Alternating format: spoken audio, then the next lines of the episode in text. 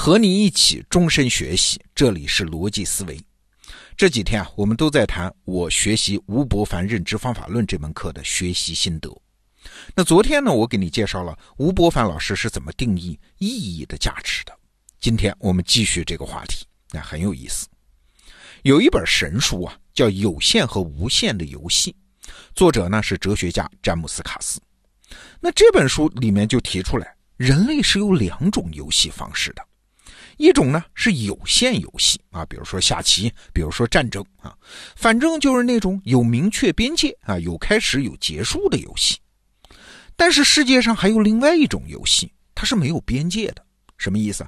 就是一个游戏你玩着玩着，哎，你发现它可以变成另外一个游戏，这叫无限游戏。比如说人生啊，活着活着你就发现自己面对的任务也不同了，人生的意义也不同了，干的事儿也不同了。再比如说商业。你要是创办过一家公司，你就会发现，哎，干着干着，怎么规模也变了，对手也变了，员工也变了，市场也变了，甚至行业本身也变了啊！你看这种游戏，它没有什么最终的输赢，把这游戏持续下去本身就是目的，这叫无限游戏。这两个概念啊，你可能早就知道，但是你想过没有，这个世界上真的有所谓的有限游戏吗？你会发现，无限游戏才是世界的本来面目啊！这个世界本来没有什么边界啊啊！而所有的有限游戏都是我们人为设定出来的啊！不论是下一盘棋，还是考一次试，那个边界其实是我们约定的，是假的呀！在真实世界里，棋输了可以再来一盘，考试没考好可以再考一次。本质上，只要玩家活着，这游戏是可以一直玩下去的。哎，那就奇怪了，人为什么非要强行设定出游戏的边界，制造出这种有限游戏呢？就比如说，我们听故事啊，到结尾的时候，往往是说从此王子和公主幸福的生活在一起了，哎，我们也就幸福的合上书，安心的睡觉去了。但是，只要稍稍调动生活经验一想，就知道怎么可能啊？王子和公主，他只要不死，他们的生活肯定会出现各种各样的意外。这故事它是不会结束的，这是无限游戏啊！但是偏偏我们人类就是喜欢这样结尾的一个故事。哎，你不觉得很奇怪吗？对，这就要说到我们今天的话题了：意义这个东西的作用。意义的价值啊，就是设立一个边界。啊，就在于把所有的无限游戏切割成一个个让我们能行动的有限游戏。一件事儿有了意义，它就成了一个独立的小世界。啊，周边的那个大世界就和它无关了，人就可以在这个假想的甚至是谬误的小世界里面展开行动。啊，换句话说，因为意义的存在，这个世界的大量复杂性就被屏蔽在外了。举个例子说，哥伦布发现新大陆啊，其实就是因为他犯了几个错啊。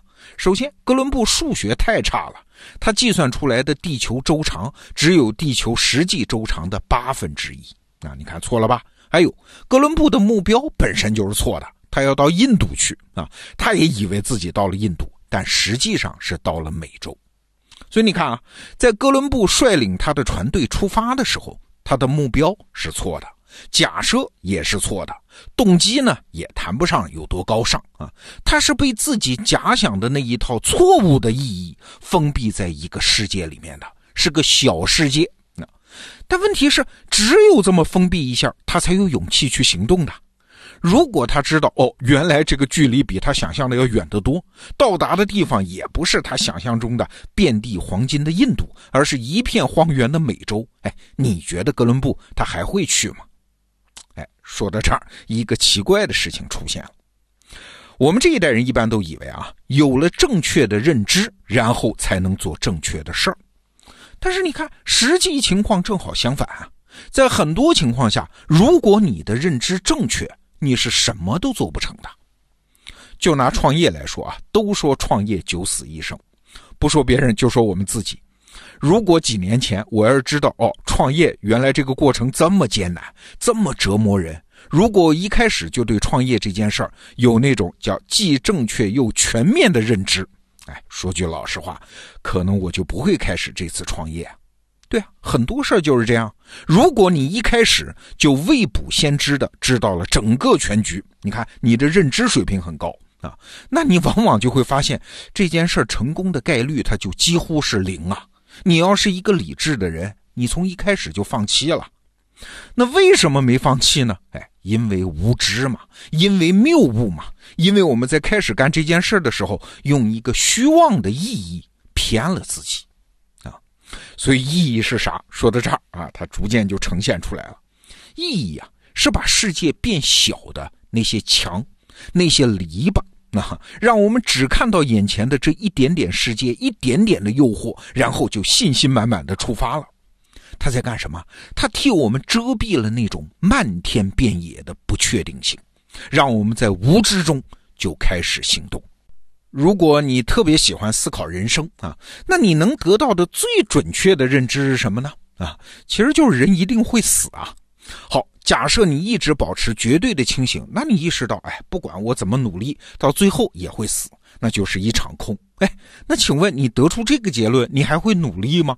如果你真这样想。这是啥？这就是抑郁症的典型症状啊！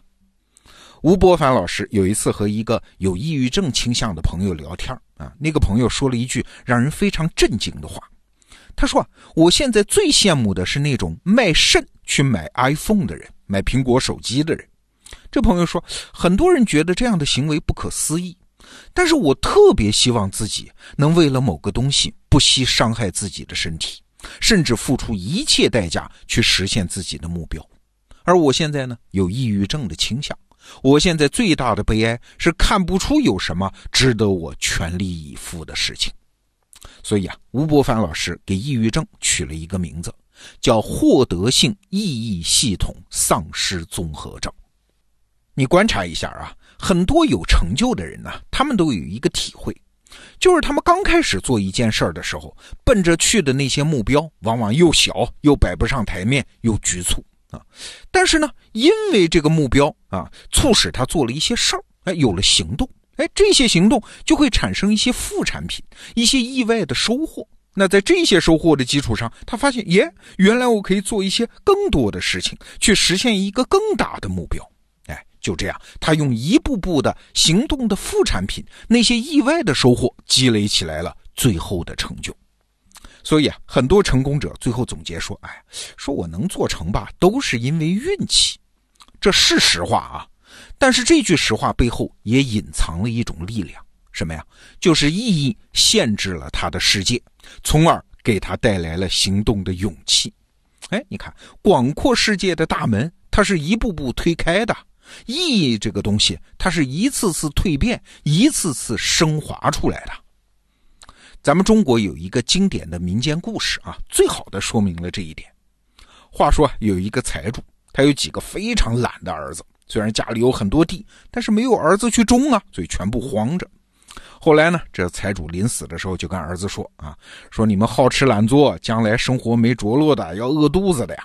所以呢，我提前埋了一笔财宝在咱们家的田里，但是呢，我忘记埋哪儿了啊！你们把它刨出来，将来生活就有着落了。这些从来没有干过农活的儿子啊，挥着锄头就去了，挥汗如雨，在土地上翻找这些财宝。哎，但是翻遍了也没有找到。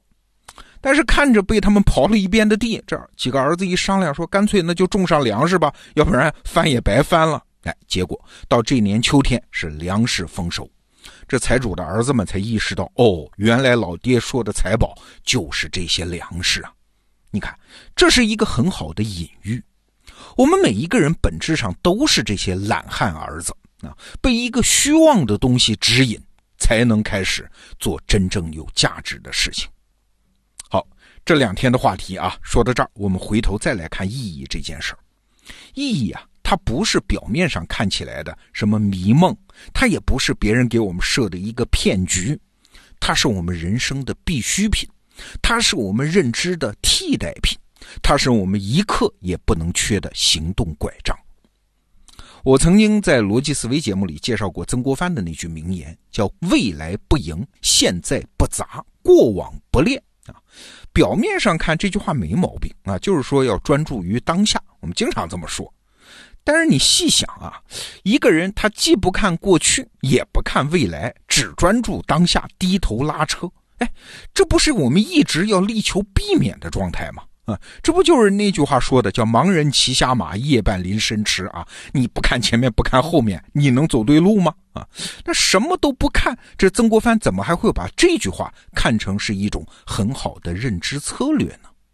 哎，这一点啊，从咱们古人的用词上就能得到解释。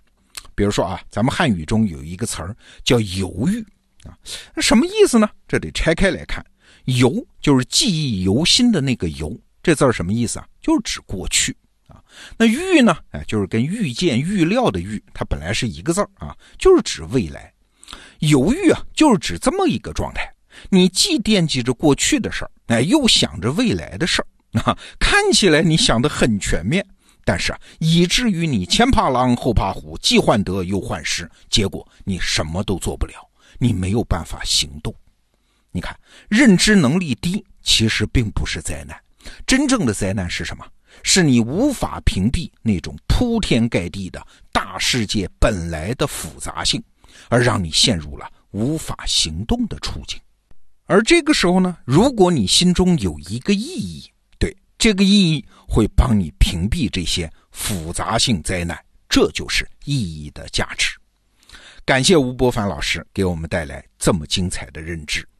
好，这个话题我们就聊到这儿，逻辑思维。明天见。